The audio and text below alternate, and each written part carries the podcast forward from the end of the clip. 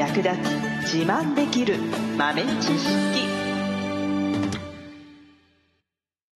この番組は2006年バリスタチャンピオンのみえちょと。コーヒー勉強中いくちゃんがいつものコーヒーがさらに美味しくなる話をしています。この番組を聞けばちょっと自慢できるコーヒー雑学やすぐに役立つ最新トレンド情報がわかりますラジオトークで毎週火曜日お昼の12時からゆるっとお昼休み。木曜日の夜10時10分からはカフェ好き女子の夜会をライブ配信しています。美味しいコーヒーの入れ方など皆様のご質問にもお答えしますのでぜひ欠かさず遊びに来てくださいね。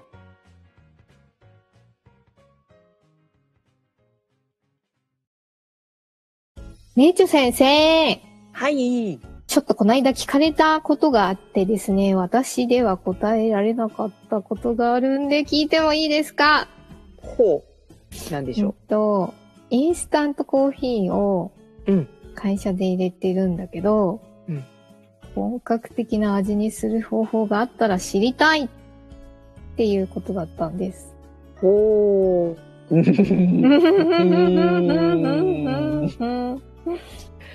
うーん少しでも美味しく飲めたらな、みたいな。そうですよねはい。そうですよねはい。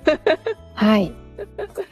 そうですよこんな会社の経費にそんな、ね、贅沢言えないしね 豆から引けともね、言えませんしね。ねはい。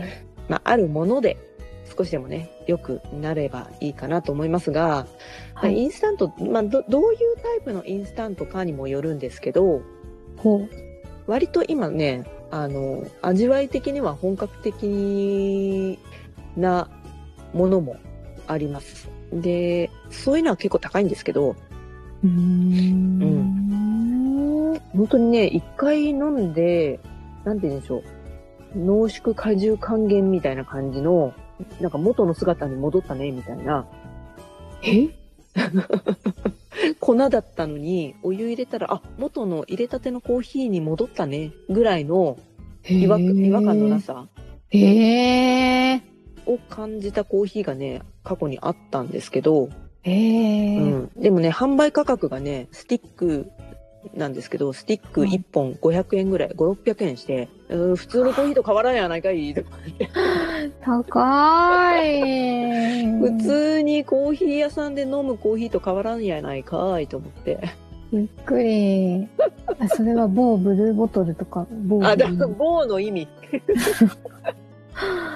あー高いですよね。そっか。確かにね元あなんか元に戻ったみたいな感覚でしたねあれはへね。え。うんでまあでもそれじゃなくってもね普通のやつでもあの結構品質がいいやつとかはありますね。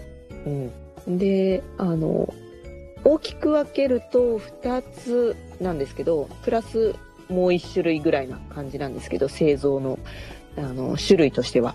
で、えー一つがまあフリーズドライよく聞いたことがあると思いますがはい。冷凍して、えー水分を抜いていくというものですね。うんうんでもう一つがスプレードライというものがあって、スプレードライは霧状にコーヒーをスプレーですね、出して、で、スプレーを出しているところに熱を加えると。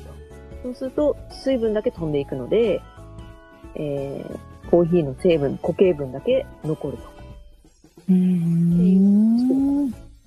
で、まあ、あともう一個は、その、フリーズドライのものに、本当のコーヒーの豆の微粉を加えたもの。うーん。この3つがありますね。主に。うんうんうん。で、スプレードライは、製造の過程でちょっと熱を再加熱したような形になってしまうので、はい。風味がちょっと劣ります。なんですけど、コスト的には安上がりなので、はい。大瓶のやつとか、大容量のお得用みたいなやつとかは、このスプレードライっていうのが多いですね。うーん。なので、こちらに関しては少し元々の風味が、あの、劣ってしまうっていう致し方ないところがあるので、まあその代わり、パウダー状なので、水にも溶かせるっていう利点がありますね。うんうんうんうん。お湯でももちろんなんですけど、あと牛乳とか、そういったものにも溶かしやすいう特徴がありますね。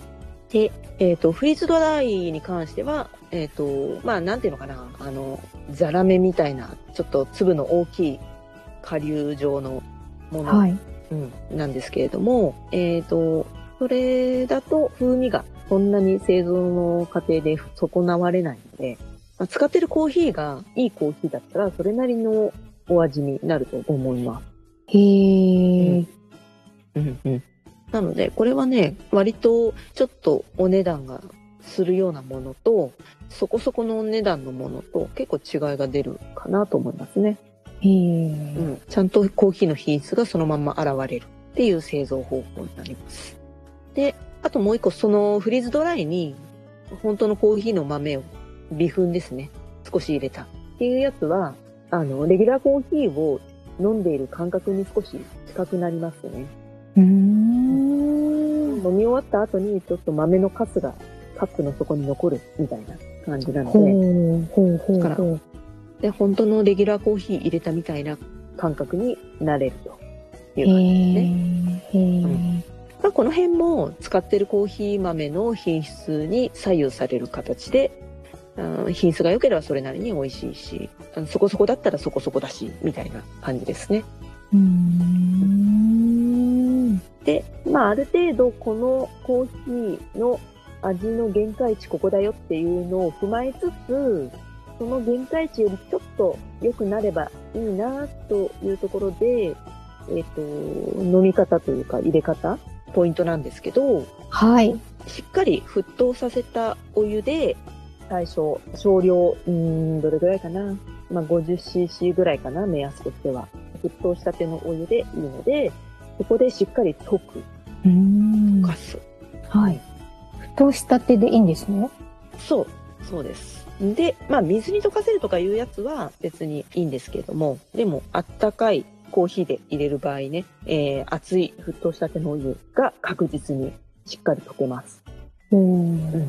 で、溶けた上で、しっかり混ぜていただいて、えー水とそのコーヒーの固形分を一体化させるという感じですね。うんで、その後に自分が飲みたい濃さになるまで薄めていくんですけど、はい。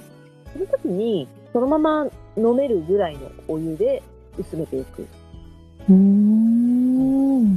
なので、まあ、80度とか70度ぐらいでもいいですね。70度。うん。70度ぐらいでもいいと思います。80はちょっと暑いかもしれない。なので、ちょっとぬるめのお湯で薄めて、えー自分好みの濃度にしていただければ大丈夫です。ほうん。そうすることで、粉っぽさがなくって、で、水とコーヒーの固形分が一体化するので、インスタントっぽさがなくなるかなと思います。う。なるほど。うん。ほなので、まあちょっと試しにね、お手元にあるインスタントでやってみていただいて、う。はい。うん。で、まあ、ちょっと良くなれば、その入れ方でやってもらうといいかなと、今後はね。と、まあ、アイスで入れるやつも、で水に溶けるっていう歌い文句でね、販売してるやつが結構あるんですけど、はい。水で溶けるとか、牛乳にも溶けるとかね。っていうやつも、あの、一応溶けるけど、お湯で溶いた方が溶けることには変わりないので、うーん。なので、水で溶いて、水で溶けるって言ったけど、いいまいち溶け残っとるな、みたいな、うんうんうんそういうのがもしあった場合は、同じように最初だけ熱湯で溶いていただいて、その後に冷たいお水なり、牛乳なり加えていただくと。はい。感じで入れるといいかな。わかりました。はーい。ちょっとした一手間で変わるかもしれない。変わるかもしれない。はい。はい。最後までお聞きいただきありがとうございました。あなたのコーヒーライフに少しでもお役に立てたら嬉しいです。ご質問やツッコミは、ラジオトークで受付中。毎週火曜日お昼12時から、ゆるっとお昼休み。木曜夜10時10分から、カフェ好き女子の夜会をライブ配信しています。ぜひ遊びに来てください。ではまた次回の配信でお会いしましょう。